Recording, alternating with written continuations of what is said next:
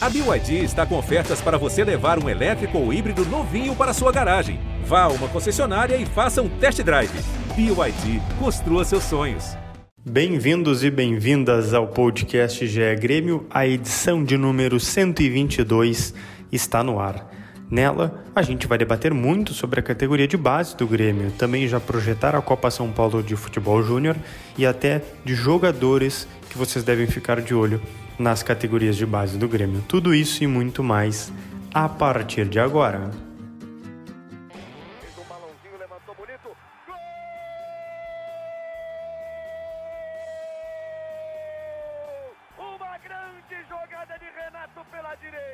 Partiu Luan, dominou o lance, é bom, o lance é bom, o lance é bom, o lance é bom. Olha o gol, olha o gol, olha o gol, golaço do Grêmio. Para Everton, chegou, fez a finta, outra boa jogada, cruzamento. Olha a chance, olha o gol, olha o gol, olha o gol, olha o gol, olha o gol. Gol do Grêmio. Fala pessoal, gremistas de todos os cantos do Brasil e de fora do Brasil também é, porque vocês podem nos escutar em qualquer lugar do mundo. Hoje a gente tem um podcast basicamente especial, né? Porque é uma edição para falar da base, para falar da copinha que está chegando aí. O Grêmio é o atual vice-campeão, né? Porque é bom lembrar, a gente não teve copinha no último ano por conta da pandemia e agora ela volta no início de 2022. Eu sou Lucas Bubbles, repórter do GE. Globo, e estou aqui na companhia do meu colega de reportagem também, o Eduardo Moura. Bem-vindo, Dado. É, o Dado ele não está muito acostumado é, com o GE Grêmio e ele acabou mutando o microfone. Mas eu vou esperar ele desmutar para cornetar ele. Vamos lá. Ó, aí, tudo bem, Dado? Agora sim, né? Tecnologia. Que, né? que animal. Mas tá, tá, difícil aqui, né? É difícil para mim. Eu não, não tô muito acostumado, não gravei muito de Grêmio ainda. Mas fala comigo, Lucas, e ouvintes, e uma saudação também especial já ao Wagner, que o Lucas vai brilhantemente apresentar. Wagner Gonçalves, coordenador técnico das categorias de base do Grêmio. É, queria que ele se apresentasse também. Seja bem-vindo aqui ao GE Grêmio, Wagner. Tudo bem, Lucas? Tudo bem, Eduardo? Uh, Para nós é um prazer, né, poder falar aí da, da, da, categoria de base do Grêmio nesse momento, esse momento tão especial, tão diferente, né, que o clube está vivendo. A gente está aí há bastante tempo no clube, fazendo o trabalho, e agora a categoria de base ela ela entra numa situação de é, com, com, uma responsabilidade maior, né? Quando o clube, a partir do momento que o clube cai de divisão, as coisas uh, passam a serem uh, mais mais monitoradas, né, por todos. Então a base nesse momento ela tem que estar atenta aí para para servir qualquer tipo de demanda, né, e suprir qualquer tipo de situação para o clube. Eu queria que o Eduardo aí fizesse a primeira pergunta. A gente, eu vou pegar aqui rapidamente só é, os dias e as datas, enfim, né, da estreia do Grêmio na Copinha, enquanto o Dado vai formular a primeira pergunta. Bom, o Grêmio vai estrear na primeira fase da Copa São Paulo no dia 3 de janeiro, às 7h30 da noite, tá? 19h30. Grêmio contra o Misto, o Misto, né, com aquele X de Mato Grosso, tem transmissão do Sport TV, os três jogos terão, na verdade. Depois, dia 6 de janeiro, também às 19h30, Castanhal versus Grêmio. E aí, no dia 9, às 4h30 da tarde, o 15 de Jaú de São Paulo versus o Grêmio. Então, são três jogos aí do Grêmio, em basicamente seis dias, mais ou menos, sete aí por aí, posso estar errando um pouquinho, é, que o Grêmio vai definir a sua classificação ou não na primeira fase da Copa São Paulo.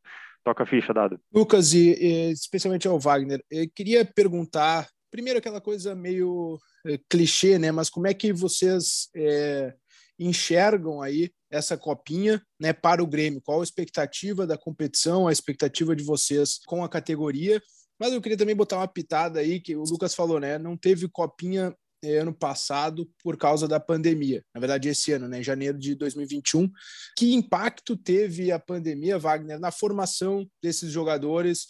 é, né? Porque houve um período longo sem eh, treinamentos presenciais, sem treinamentos com bola, aí demorou um pouco para também voltar às competições é, de base, né? Então, que impacto teve esse período, se é que vocês já conseguem diagnosticar alguma coisa é, na formação de atletas? Bom, uh, primeiramente a copinha, numa condição normal, né? ela serve para muitas coisas, né? É uma das principais competições de base, se não a principal competição de base no país. É, a Copa São Paulo ela tem uma característica que no período que ela acontece, geralmente o futebol profissional ele está uh, parado, né? As equipes estão em fase de pré-temporada, então todas as atenções se voltam para a copinha. E o torcedor ele, ele senta na frente da TV para ver os novos talentos do clube, né? Quem são os próximos jogadores a, a irem para o profissional. E, e, essa é uma das nossas principais, uh, digamos, preocupações, né? Ou objetivos. A gente quer mostrar para o torcedor do Grêmio que, nesse momento, infelizmente, está um pouco ferido né, com a situação do, da, da Série B, mostrar uma equipe competitiva, né, mostrar principalmente as características dos atletas, que o torcedor possa ver é, goleiro, defensores, laterais, meio-campistas, né, atacantes. É, isso para nós é o principal. Claro que não existe uma receita, né? O, o, Grêmio nunca foi campeão da Copa São Paulo, né? Já foi vice-campeão duas vezes, duas oportunidades, inclusive a, a última a oportunidade né, nós ficamos em segundo lugar. E não existe uma receita e uma promessa de ganhar o título, porém a, o nosso objetivo é apresentar uma equipe né, que possa ser competitiva, que possa chegar o mais longe possível, né? Claro que todos desejam chegar na final no Pacaembu no dia 25 e ser campeão, tá? E falando da pandemia, é, nós já sentimos essa essa perda nas competições é, do ano passado já, nas competições principalmente as nacionais, né? Sub-17, sub-20 e, e também com a, com a mudança de calendário. Nós saímos é, de uma condição natural de calendário e tivemos que, acho que todos os clubes tiveram que se adaptar é, às questões de, de testagem, né, de para que a, que a CBF exige, elas são muito desgastantes, né, porque a gente precisava para poder nos habilitar para jogo teria ali a questão da testagem 13 dias antes da viagem, né? É, então foi foi tudo muito novo e isso impactou um pouco na formação, né? Os atletas eles perderam treino por um período muito longo, né? É, é, é então é, a gente teve que, que, que, se adaptar o mais rápido possível, né? Na, na questão dos calendários, né? Os jogos eles uh, mudaram um pouco ali na questão da, do tempo, né? De, de realização. Então isso acabou nos tirando tempo de desenvolvimento, né, do treinamento de formação que é super importante. Claro que a gente não pode é, deixar de jogar as competições, isso aí elas são fundamentais no processo de formação, porém a pandemia afetou bastante, né? A gente vê aí uh, um aumento no índice de, de, de, jogadores lesionados, isso lá no início, agora está um pouco mais estável. É, atletas ficaram muito tempo sem treinar, quando voltaram, é, teve a questão da, do, do aumento do número de lesões, né? A questão da prática do futebol, que muito se fala o ritmo do jogo, né? Isso mudou um pouco no início lá, as competições do ano passado, principalmente, elas sofreram um impacto técnico, né, na, na qualidade do jogo, né? Porque os meninos ficaram muito tempo sem sem atuar. Então, são coisas que eu acho que todos passaram e agora graças a Deus, uh, o, o, o, calendário ele está se estabilizando de volta. É, nós já temos aí muitas competições de verão já acontecendo, né? Agora no final do ano, dezembro, janeiro, que é um período bem agitado. Então acho que agora é uma questão de, de retomar aí para. Sim, as, as coisas estão voltando ao normal, né, né Wagner? É, mas a expectativa de vocês, eu vi que tu falou muito de mostrar para a torcida que tem jogadores de todas, é, todos os setores, né? de, de uma equipe. É, mas há uma projeção interna de repetir, no mínimo, um vice-campeonato, ou é uma projeção mesmo de é, mostrar os jogadores, né? De, de, mostrar o trabalho na base, assim, qual, é exatamente a meta de vocês na Copinha? São, são coisas que andam juntas, né? Não, não, não tem como separar, porque se tu falar que tu não quer ganhar, as pessoas confundem as coisas. É, a formação ela precisa ser competitiva, né? E, e até porque o clube é um clube grande, né? O Grêmio é um clube grande, deve satisfação à sua torcida e o torcedor sempre vai cobrar a questão de chegar o mais longe possível, né? E a copinha, eu tô indo para minha sétima Copa São Paulo, né? E, e a copinha ela tem, ela não tem um segredo, tá? ela é, um, é uma coisa muito que acontece lá dentro, né? Do, do, do, clima fechar, do ambiente entre os atletas e a comissão é, fechar também e a, e a, coisa começa a acontecer. Nós vivenciamos isso na última, né? É, e, e, ela é uma competição muito desgastante também, porque naturalmente as pessoas ficam no ambiente fechado, né? Por um período longo, 25 dias mais ou menos.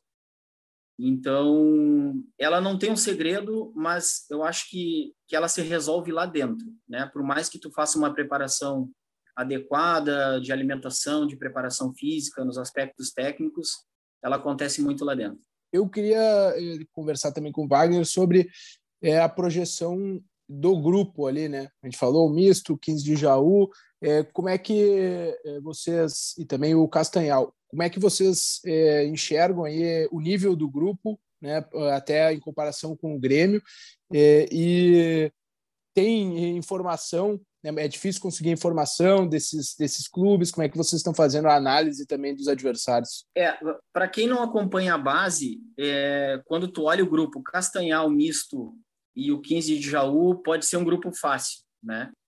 Mas é muito pelo contrário, são, são equipes estruturadas, né?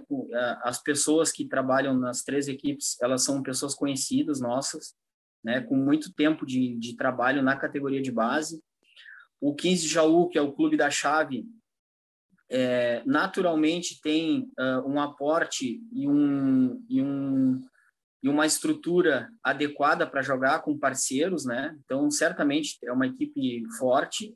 O Castanhal tem um trabalho muito bom na categoria de base, é, né? até em termos de, de, de captação, né? Nós temos é, sempre captadores girando pela região, né? E, e o misto é, tem uma parceria com o pessoal aqui do, do Rio Grande do Sul, né? Eles estão estruturando bastante ali a equipe, né? E, então é uma chave que a gente projeta aí bastante dificuldade. Não é uma chave fácil, né? Claro que o, o, o mais importante, né? E como clube grande, a gente visualiza ser cabeça de chave, ser é, ser o líder do grupo, né? Cumprir ali é, com as três vitórias, porém, a gente sempre fala para os meninos, né? O, quem joga contra o Grêmio, quem joga contra o clube grande, sempre quer tirar o lugar deles, né? Então, aí que está a dificuldade dos jogos, né? E, e, a respeito da lista de inscritos, né? A gente viu que tem alguns mais novos, a gente pode pontuar depois. Tem os estrangeiros, né? Que já não é algo novo, né? Por assim dizer, porque já tem estrangeiros em várias categorias. É, mas quem que chama atenção, assim, né? Se tu pudesse falar para o torcedor, olha, é, no mínimo esses aqui, tu tem que olhar e prestar mais atenção, né? Porque outros podem ter outras oportunidades é, e outros é, talvez não, não sejam tão titulares assim, sejam para compor o grupo e é natural. Mas quem é que tem que ficar de olho, assim, para o torcedor mesmo, quando ligar no Sport TV ali no dia 3, já mirar, bom, aquele camisa 5, aquele camisa 10, aquele camisa 6, enfim, eu tenho que dar uma olhada com mais atenção. A base da equipe é a que jogou o Brasileiro Sub-20, tá? o último brasileiro. É, falar de destaques é um pouco complicado porque eu posso cometer algumas injustiças, né? Nós temos aí alguns atletas já com uma, é, para quem acompanha a base, já são atletas conhecidos, né? O Thiago Goleiro, que é de seleção brasileira, os dois laterais, né? O, o Lucas Cauã, que é o Café, e o Cuiabano, né? São os dois de seleção também. Nós temos uma zaga com, com bastante rodagem aqui de base, o Carioca e o, e o Martins. Meio-campistas ali, o Ronald, que é da seleção brasileira também, na última convocação. É, meninos aí que, que fizeram um bom desempenho aí no, no, no estadual, Kaká, Gabriel Silva, o Rubens, que, que também foi pré-selecionado pela seleção. Os estrangeiros ali, o, o, o Velasco, e o Kevin, né, que são os colombianos que nós captamos aí no, num torneio lá da Colômbia. Enfim, são muitos, muitos atletas, né, que certamente o, o, o Zinho, um atacante também, uh, muitos atletas que o torcedor pode pode depositar aí bastante confiança, né, que, é, e, e tenho certeza aí que futuramente eles darão muitos frutos aí para o profissional. E também temos atletas jovens, né, com idade de 17 anos ali, que a gente deposita também muita muito futuro aqui. Eles eles teriam idade até para jogar a Copa Santiago, né? E a gente acabou é, inscrevendo ali na Copa São Paulo para já é, pegar uma, uma bagagem. Desses que eu, eu queria uh, falar especificamente, né, do Cauã Kelvin e do Natan, não sei, a gente de fora, né, aí claro, estou falando de fora, houve muito, é, assim, às vezes por cima, mas houve o nome deles, né, de, de jovens que já estão se destacando bastante, né, por qualidade técnica, por ser, é, né, aquele jogador de, de frente mesmo. É, é, é um digamos assim, um pulo de etapas, né? Colocá-los já na Copa São Paulo e qual o ganho dá para tirar disso, né? Para a evolução deles mesmo, para de repente acelerar, né? Porque às vezes o, é, o, o jogador que já está mais pronto, ele pode pular algumas etapas, ele pode falar melhor sobre isso. É, uh, uh, o, o, pulo de etapas é um detalhe é, muito importante na, na formação, no processo de formação. Eu, eu sempre uso o exemplo do Lincoln, que jogou pelo Grêmio, que ele subiu para o profissional muito cedo e ele acabou não atuando na Copa Santiago e na Copa São Paulo. E isso prejudicou um pouco o, a introdução nele no futebol profissional. Ele demorou dois, três anos para conseguir acompanhar um ritmo, mesmo sendo um jogador com uma estrutura física é, muito boa, né? É, a questão da vivência que ele não teve nesse processo de base atrapalhou bastante. E isso a gente procura cuidar aqui com o cancelamento da Copa Santiago e com a, a com a projeção que nós temos para esses dois atletas, é, se achou interessante inscrevê-los né, na Copa São Paulo. O Natan ele está ele tá lesionado no, no, momento e o Cao Kelvin ele ele já está participando ali da equipe é, com, no, nos treinamentos de preparação. Né? São, são ótimos jogadores e, e que a gente prospecta aí muita muita projeção dentro do clube. É, só para deixar claro para o nosso ouvinte, são ambos é, 2005, né? Então completam 17 anos né, em 2022. É, e a respeito do, dos estrangeiros, é, Wagner, é, como é que tem sido a captação, a adaptação, é, os treinos deles? pode até falar se eles estão sozinhos aqui ou tem, já tem familiares. Como é que tem sido a adaptação deles? E é difícil falar em aprovação porque né, eles foram chamados para essa Copa, eles têm sido titulares, é, o Kevin tem feito gols, então quer dizer, aprovados numa avaliação me parece que seria é, um pouco redundante, né? Se estão jogando, se estão é. por, por hora. Lucas, Oi, desculpa de interromper, o Grêmio uhum. até uh, com, comprou os direitos do Velasco, né? Então, aprovado certamente ele foi. então, Wagner, não te pergunto nem de aproveitados, né? Mas queria que tu desse um relato sobre eles, assim, de adaptação e, e como é que eles estão sendo vistos é, por vocês. É, é eles foram aprovados, na verdade, na transição de 2019 para 2020. Nós fomos, nós fomos num torneio em Cali, na Colômbia, que particularmente eu fui no torneio. Wagner, Wagner, ra rapidamente, né? Porque a, a, nós três aqui a gente vive um pouco mais esse futebol do Grêmio, futebol da base, tu trabalhando no clube e a gente fazendo reportagem, mas é bom que o torcedor também entenda, né? O Velasco e o Kevin, pode só falar um pouquinho da posição de cada um? só para o torcedor também entender, né? É, o, o, Velasco é um volante, né? Ele tem, ele joga tanto na primeira quanto na, na segunda função. Ele tem uma capacidade física muito, muito grande, né? Um jogador alto, é, com passada larga, né? Com vigor físico é, muito grande. E o Kevin é um centroavante muito forte, né? Ele é um centroavante que faz parede, bem oportunista, né? Agora, por último, ele, ele atuou algumas partidas ali pela transição na, na copinha profissional e ele acabou fazendo sete, oito gols ali. Teve um, teve um desempenho bem interessante. E ganhou rodagem, né? É, e esses jogadores, eles foram captados num torneio em Cali, né? Um torneio sub-17 na época, que para mim foi o maior torneio que eu já fui, né? Impressionante a, a, a capacidade de, é, que os colombianos têm, né? A, o, o, biotipo deles, a, a genética é, é, é impressionante. E, e, eles foram vistos lá, assim como outros que a gente trouxe, né? É, passaram o Kevin, primeiramente ele veio aqui para jogar a Copa Santiago, né? Depois ele retornou para a Colômbia e veio em definitivo. E o Velasco, ele foi introduzido ali no início de 2020, né? No finalzinho de 2019, início de 2020, ele veio para o clube. E são jogadores aí é, diferentes, né? É, do nosso futebol, que a gente também deposita em muita, muita expectativa em cima deles. É, antes do Eduardo é, fazer a sua manifestação, o, a Keck que é a Kathleen Rodrigues. Ela é a voz da torcida gremista aqui no GE, ela tem um quadro, né? É, e participa também das nossas de, de, diversos conteúdos, né? Enfim, aqui do GE Grêmio.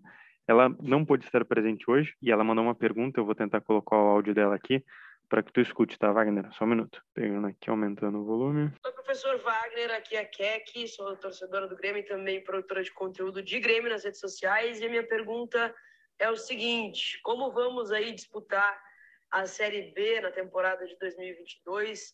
Existe alguma expectativa ou possibilidade de vermos a utilização dos guris da nossa base é, em maior massa, digamos assim, no time profissional, no grupo profissional, daqui a pouco recebendo algumas oportunidades? Abraço. Muito bem. Kek, um prazer. Eu, eu acho que é, isso é uma resposta que certamente o, o, o, futebol profissional ele, ele daria com mais exatidão, né? O, o que a gente deve fazer aqui é estar preparado, né? Para fornecer o maior número de jogadores possíveis dentro das características que o futebol profissional pede, né?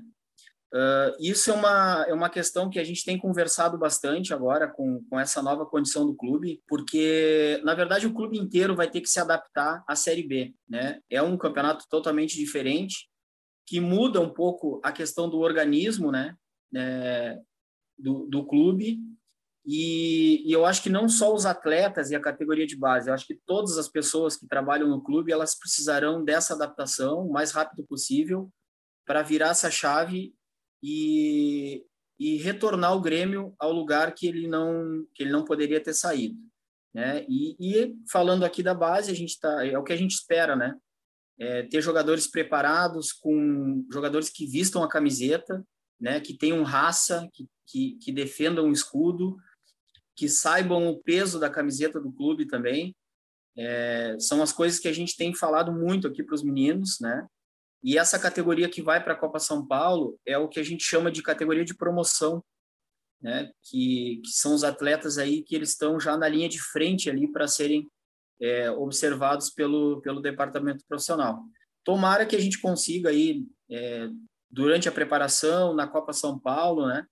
É, e até mesmo prospectando alguma situação ali de, de pré-temporada do gauchão, é, tomara que a gente consiga colocar o maior número de atletas possíveis ali para servir o profissional. O Wagner, só uma dúvida nessa resposta aí, tu falou, né, do clube se adaptar como um todo. É, vai ter que adaptar também estilo de jogo na base ou tu fala das estruturas porque há uma queda de receita e isso né, impacta como um escalonado em todas as áreas do clube? É, não, é adaptação no comportamento, né? O comportamento, é, é porque o profissional é, ele já vai fazer uma rotina completamente diferente o ano que vem. Ele vai pegar jogos no interior do Brasil, né, que são os jogos mais acirrados, e, e para a gente poder servir no, é, o profissional num, num, espaço de tempo mais curto, a gente já precisa é, colocar os atletas nesse pensamento, né, nessa adaptação de comportamento, do cara valorizar, valorizar mais, né, é, das pessoas tentarem é, ajudar o clube de alguma forma, né? Cada um na sua função, cada atleta na sua na sua condição. Então, é, fechar mais o trabalho, né? É, em função disso, desse objetivo. Hoje, não só formando jogadores, mas tentando auxiliar em, de alguma forma o departamento profissional para o Grêmio voltar para a Série A. Esse Perfeito. é o pensamento. Perfeito. Eu ia também já colocar nessa linha, né? É, porque a gente teve mudanças recentes nas, nas comissões é, da base, inclusive na, da, na que vai estar na, na Copa São Paulo. Né? Eu queria que pudesse projetar um pouquinho o trabalho do Luiz Eduardo. Né? Ele já treinou, se não me engano, é, no próprio Grêmio, algumas categorias, mas outras equipes fora também, se não me engano. Mas uh, pudesse falar um pouquinho dele, da escolha né, do Luiz Eduardo para uma dessas vagas e também se uh, vocês procuram outro técnico para preencher a, a a vaga da sub-20, né, que ficou aberta, se não estou enganado. É, uh, nós fizemos aqui uma reformulação, né, que, que nós achamos necessária para o momento, né, para o momento do clube, algumas avaliações internas e foi uma troca de perfil, né? O, o Luiz Eduardo ele ele tem uma, já tem uma trajetória aqui dentro, né? Apesar que curta, é, mas a gente sempre teve um contato com o Luiz, além de ter sido um, um, jogador do Grêmio com uma condição muito expressiva, né? É uma pessoa que tem muita experiência no futebol. É, ele tem um ar de, de, de, de sabedoria que eu acho que para o momento que a gente que a gente vive vai ser importante. É, já teve um contato prévio com os atletas antes de ser o treinador, né, da categoria e, e, a gente procurou observar bastante isso. Então, acho que a entrada do Luiz ela é bastante adequada para o momento, né, que a, que a gente quer que, que as coisas aconteçam e, e com relação à, à reposição dos cargos, é, a solução que nós encontramos foi olhar para dentro aqui, né? Nós temos um trabalho muito consolidado aqui na, na categoria de base, né? Muito sólido e o que a gente quer né, acima de tudo, é que as coisas continuem acontecendo, né?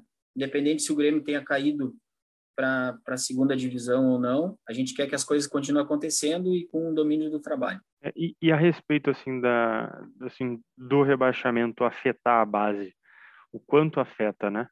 É, não só nessas nessas reformulações que vocês julgam necessárias e, e passa por uma avaliação interna, né, do, do, do departamento de base do clube, enfim, é, mas o quanto afeta, né?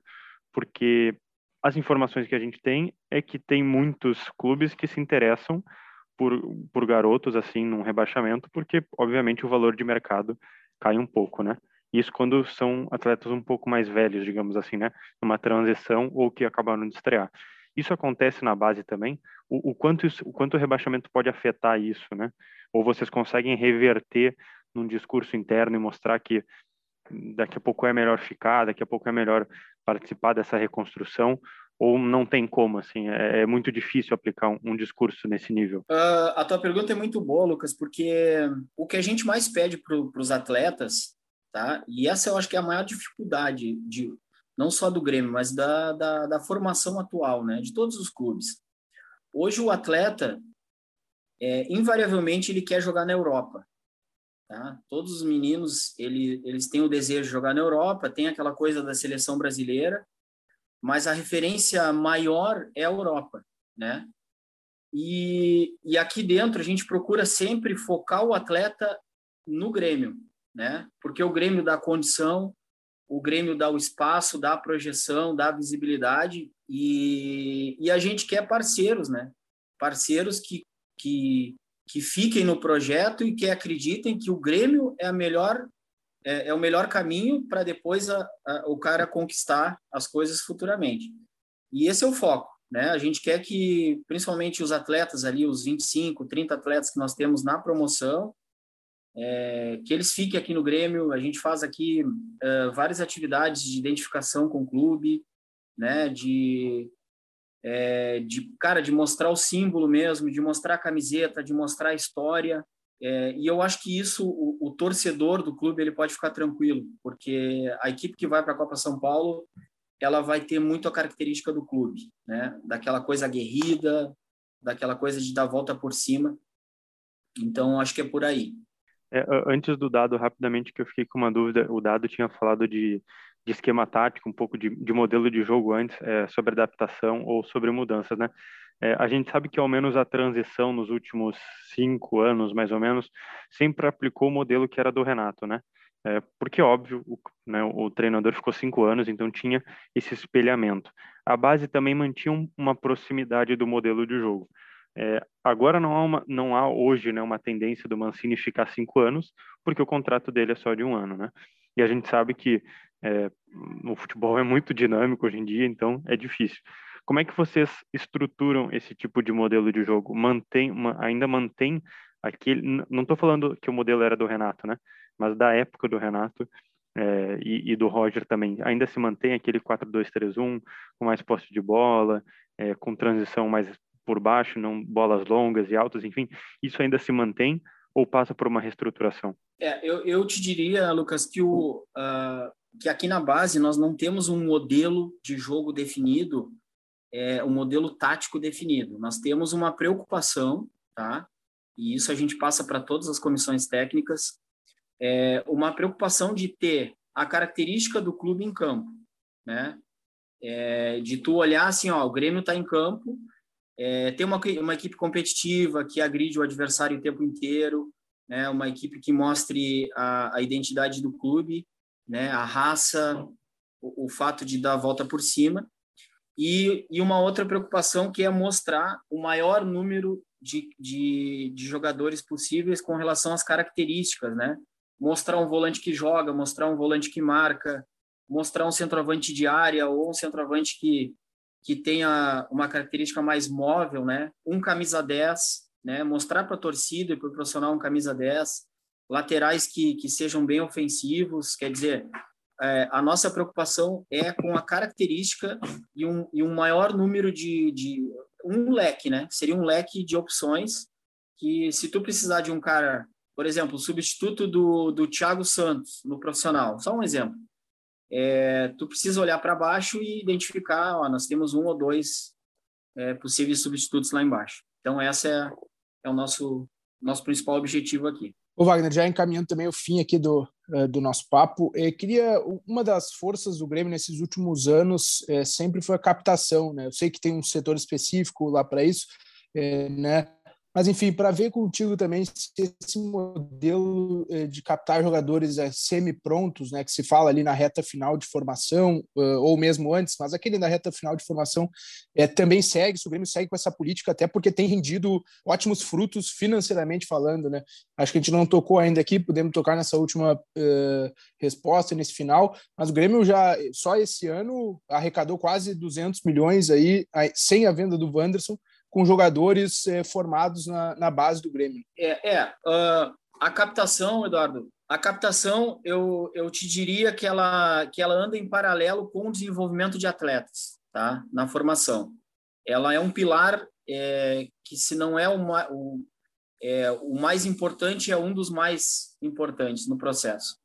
É, hoje nós temos 15 núcleos no, no Brasil, né? Abrimos um núcleo na, na América, ali na região, de, na região do Panamá, para pegar Colômbia é, e Venezuela. Estamos abrindo um núcleo no Uruguai, né, em conversação já bem avançado, para pegar Uruguai e Argentina. Temos ótimos contatos aí é, no Paraguai, quer dizer, o clube está atento né, é, muito na, na questão da captação. E também em função de, nos últimos cinco, seis anos, o clube ter viajado muito categoria de base ela foi para sete, oito países e isso abriu muitas portas né, para o clube, em todos os aspectos. E, e, a captação ela tem essa abrangência, né? desde o atleta chegar lá embaixo na, no, no, no cristal, com 9, 10 anos de idade, até aqui Eldorado, nesse período que, que tu citaste ali do semi-pronto, né? que é o atleta que vem com uma idade maior de 18 anos, ali mais ou menos, e ele chega na, dar o, dar o sprint final, né? O que, o que aconteceu com o Luan, o que aconteceu com, com o Mateuzinho, né? O Matheus Henrique, apesar de ele ter passado aqui antes, é, quer dizer, são, é, um, é uma questão muito abrangente, né?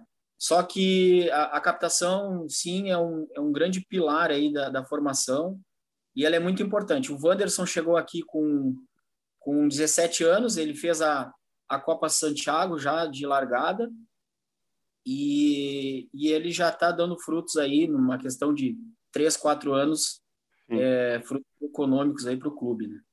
É, eu queria agradecer então Eduardo Moura, é, o Dado, né, repórter aqui do GE, e também ao Wagner Gonçalves, coordenador técnico das categorias de base do Grêmio. É, a gente está chegando ao fim aqui do podcast. É, obrigado, Dado. Ainda a gente vai se falar, ainda teremos outros podcasts aí nas próximas semanas, porque esse é especialmente sobre a base e a copinha, é, porque tem negociação rolando, tem uma reformulação no time principal, e a gente vai falar isso nos próximos podcasts. É, muito obrigado ao Wagner, é, obrigado a todo mundo que nos escutou. É, sempre lembrando, ge.globo barra Grêmio estão os podcasts e ge.globo barra Grêmio todas as notícias do Grêmio. Beleza, gente? A gente volta numa próxima e agradecemos a atenção de todo mundo. Valeu!